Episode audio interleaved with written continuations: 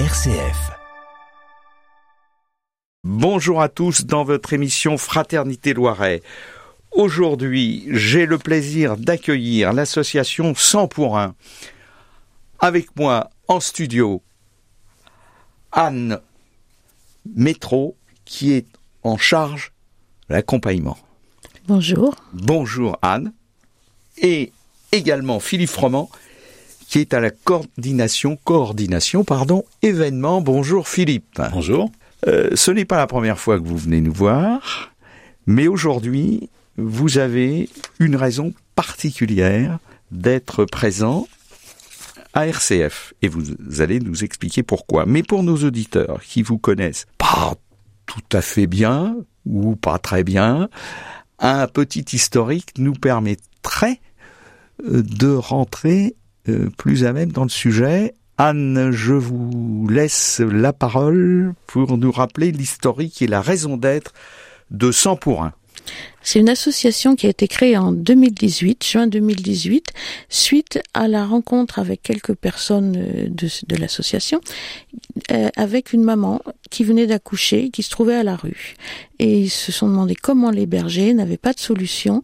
Et l'idée a été de créer ce type d'association dans laquelle 100 personnes financent euh, cotisent un petit peu tous les mois pour financer le loyer d'un appartement. D'où le titre 100 pour 1. 100 pour 1 complété par le Loiret, puisque nous couvrons tout le Loiret, alors Oui. que d'autres associations de même type existent ailleurs en France. Vous vivez donc de dons, essentiellement. Et oui, et oui, puisque le but est de financer ces logements.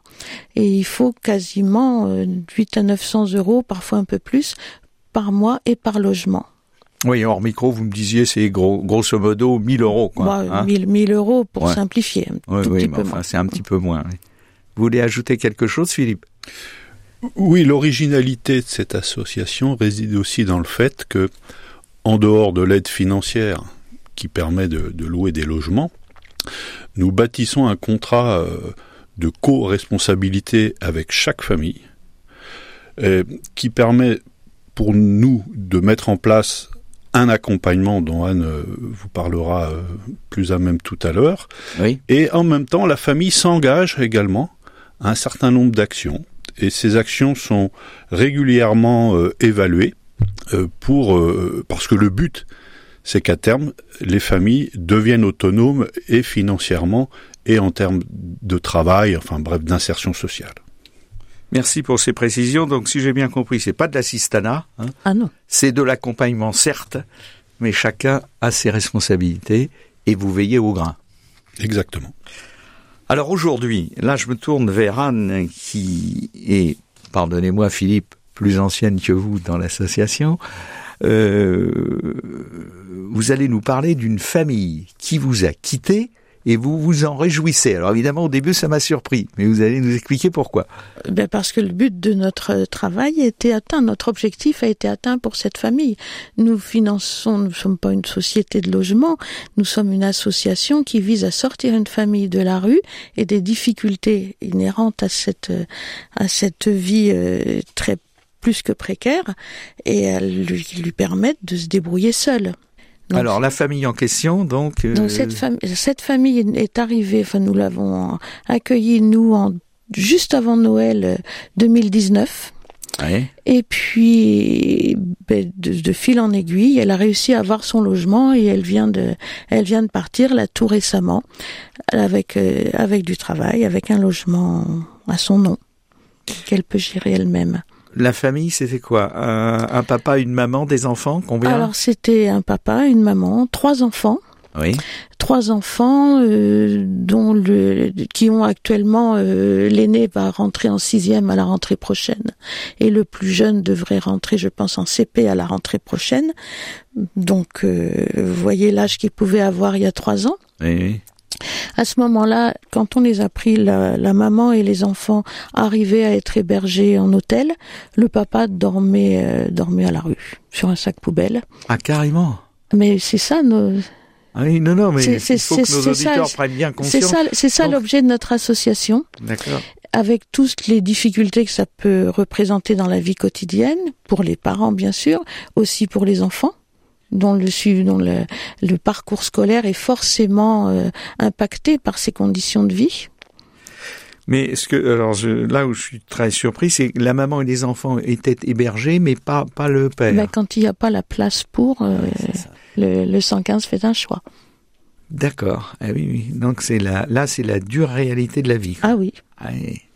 Alors, que, quels sont dans cette famille euh, parce que c'est, c'est, je dirais presque un cas d'école. Hein, vous êtes arrivé au bout euh, de votre démarche euh, et, de vos souhaits. Euh, quels sont les, écueils qui, depuis fin 2019, se sont présentés à vous et à cette famille en termes d'accompagnement, de langue, de euh, quels sont les points durs, si vous voulez? Vous m'avez parlé hors micro, par exemple, de, de qualifications qui n'avaient pas, euh, n'avaient pas les mêmes, euh, les mêmes valeurs euh, Alors, dans le, le pays euh, d'où ils venaient. C'est vrai, ceci dit, avant d'arriver à la qualification et au travail, il faut d'abord que cette famille ait pu obtenir son titre de séjour parce qu'elle n'avait pas de titre de séjour quand nous l'avons accueillie, ce qui fait qu'elle n'avait pas le droit de travailler et par conséquent, elle n'avait pas le droit à un logement social.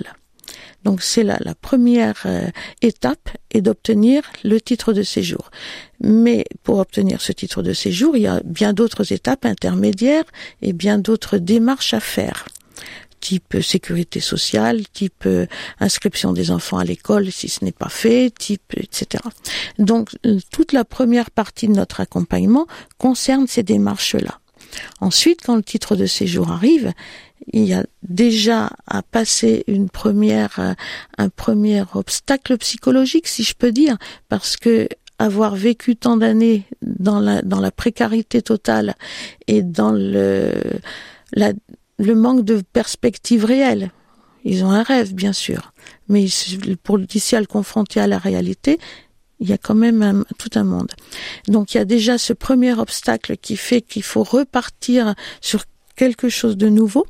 Oui. Et puis ensuite, eh bien, il faut chercher du travail, donc établir son CV dans des conditions euh, d'emploi qu'on ne connaît pas, avec euh, des, un entretien d'embauche chez nous se passe pas forcément de la même façon dans un pays de l'Est, en Afrique, euh, ailleurs, n'importe où.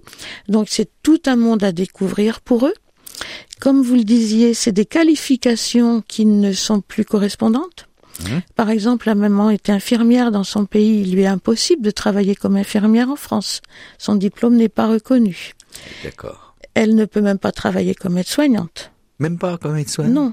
Non, elle n'a pas le diplôme d'aide-soignante. Donc, soit il faut qu'elle refasse une formation complète, mais ça demande un, un Ah temps oui. certain Et de l'argent et de l'argent. Et, et nous, on ne peut pas se permettre non plus de financer tout ça euh, en attendant qu'elle obtienne. Donc, elle peut être ASH, mais ça suppose qu'elle ait une maîtrise du français suffisante. Alors oui, ça, je parlais des langues aussi parce que Mm. vous êtes confronté, peut-être pas tout le temps, mais assez fréquemment quand des gens viennent euh, bah, d'Europe de l'Est, enfin j'imagine, hein, ou, ou de l'Afrique subsaharienne, euh, Mhm. il y a déjà un apprentissage, pardon, de la langue. Alors, il y a un apprentissage de la langue qu'ils ont souvent commencé avant qu'on les accueille, mais qui doit être poursuivi tout au long et de façon très assidue de l'apprentissage français et de la, euh, écrit et oral. Et oral.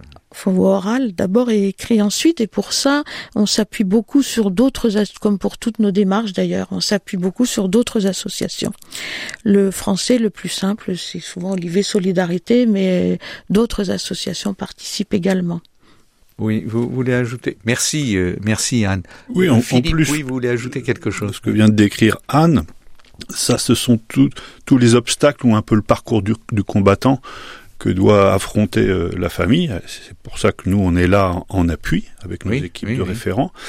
Et euh, dans l'esprit de ce que je disais tout à l'heure, le contrat réciproque, la famille, elle, s'engage vraiment dans une démarche où elle réalise ces démarches administratives avec notre aide, mais c'est elle qui impulse quand même. Oui, hein. oui, oui, bien sûr. Elle- Elle s'engage à scolariser les enfants.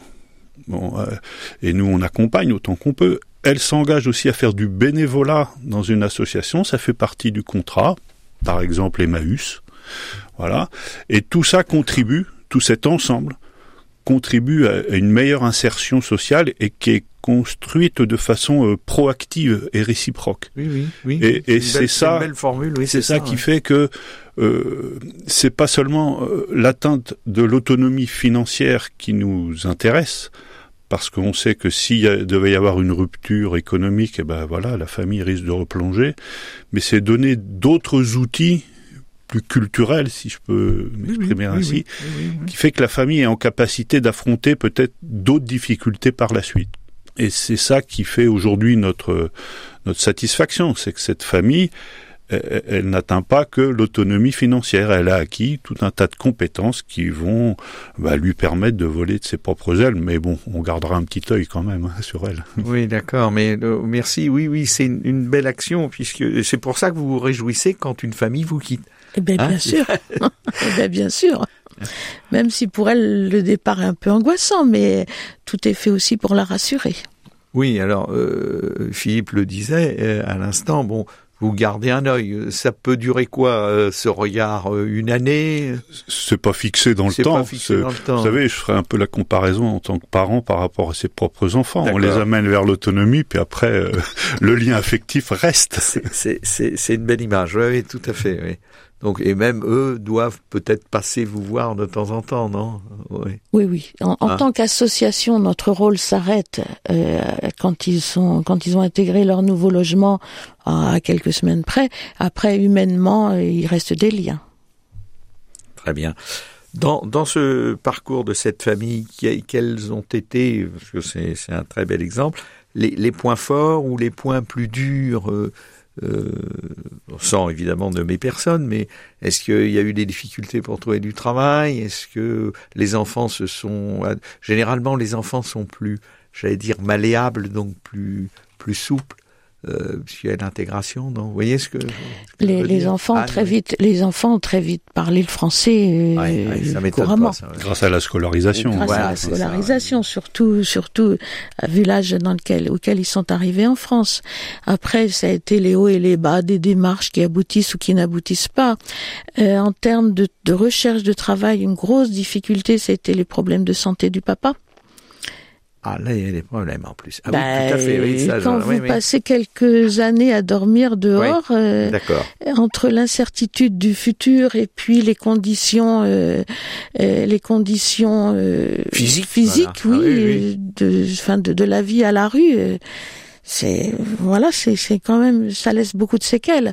Donc il faut aussi, en, en plus de ça, tenir compte, en plus de toutes les, les, les difficultés que j'ai évoquées tout à l'heure, il faut aussi tenir compte de ça. Et voilà, c'était un exemple de, Non, de un- difficulté qui a pu être rencontrée dans ce domaine-là. Oui, alors ça, c'est le domaine médical. hein. Oui, bien sûr. Mais là, vous avez aussi des contacts, j'imagine, avec les, les centres hospitaliers non? Oh, Oui. c'est les contacts de tout un chacun avec euh, sa médecine. Quoi. Oui. Enfin, vous les, vous les aidez là. Enfin, Bah, on les aide dans les démarches si c'est nécessaire, mais Oui. en général, ils ont leur médecin traitant qui leur permet de, de, de pallier à ça. Nous, on va être plutôt dans les démarches de, de recherche de travail, c'est-à-dire un CV, de, de- d'aller à Pôle emploi, mais on peut se faire aider également par d'autres associations de d'aide aux, aux demandeurs d'emploi. On essaie toujours dans toutes nos démarches de travailler en partenariat avec d'autres. Donc tant qu'ils n'ont pas de revenus, ça va être les associations caritatives pour l'aide alimentaire, le vestiaire, etc. Pour l'apprentissage du français dont on parlait tout à l'heure, Euh, le bénévolat, ils sont tout à fait libres d'aller dans l'association qu'ils souhaitent, etc. Puis, Vous voulez ajouter quelque Oui. chose, Philippe? Merci, Anne. un Merci. aspect qui me paraît important, c'est qu'au sein de nos bénévoles, nous avons une psychologue et qui intervient non pas pour euh, euh, prendre en charge directement les, les familles, Hum.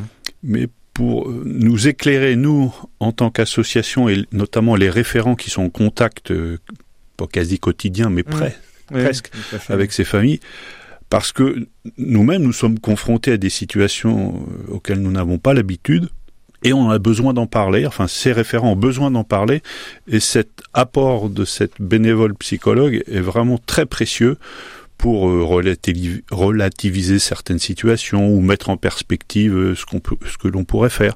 Donc c'est tout ça pour dire que c'est l'addition de différentes compétences euh, au sein du bénévolat de notre association qui, pour l'instant, assure sa réussite. Oui, très bien. Oui, là, c'est une bonne synthèse. le temps passe. Le temps passe. Donc là, une famille vous quitte euh, hors micro, vous m'avez dit, ben oui, mais maintenant, on va la remplacer. Notre, notre, souhait est bien évidemment de la remplacer. Et notre souhait serait même de pouvoir accueillir d'autres familles supplémentaires.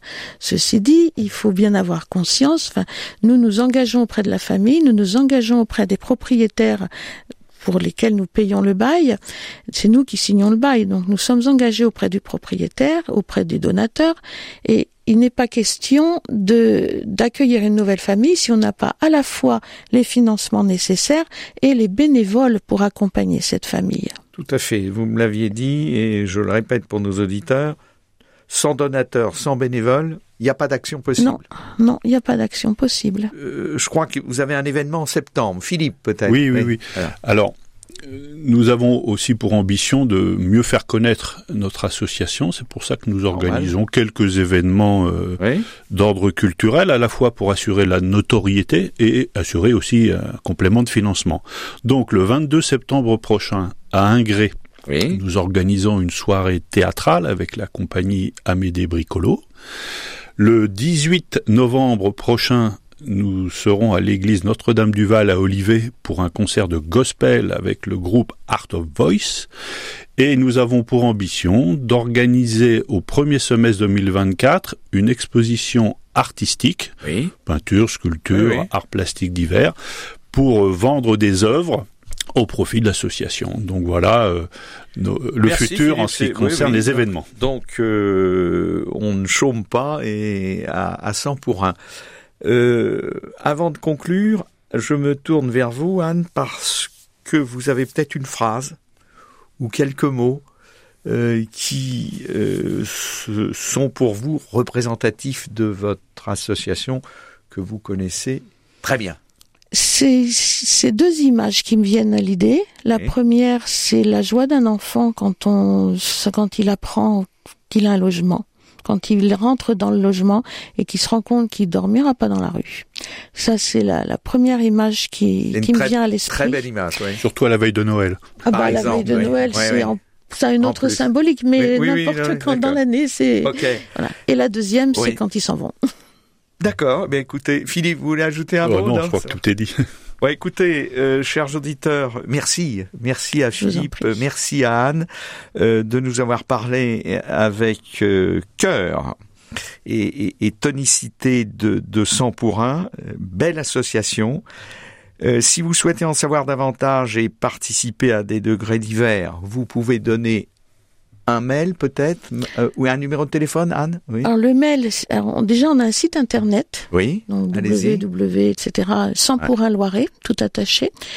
Et l'adresse le, mail c'est contact 100 pour un Loiret.com, tout attaché également. Merci. Un numéro de téléphone? Non. vous préférez le mail? Non, non, non. C'est plus, simple, plus simple par mail. C'est plus simple par mail. Parfait.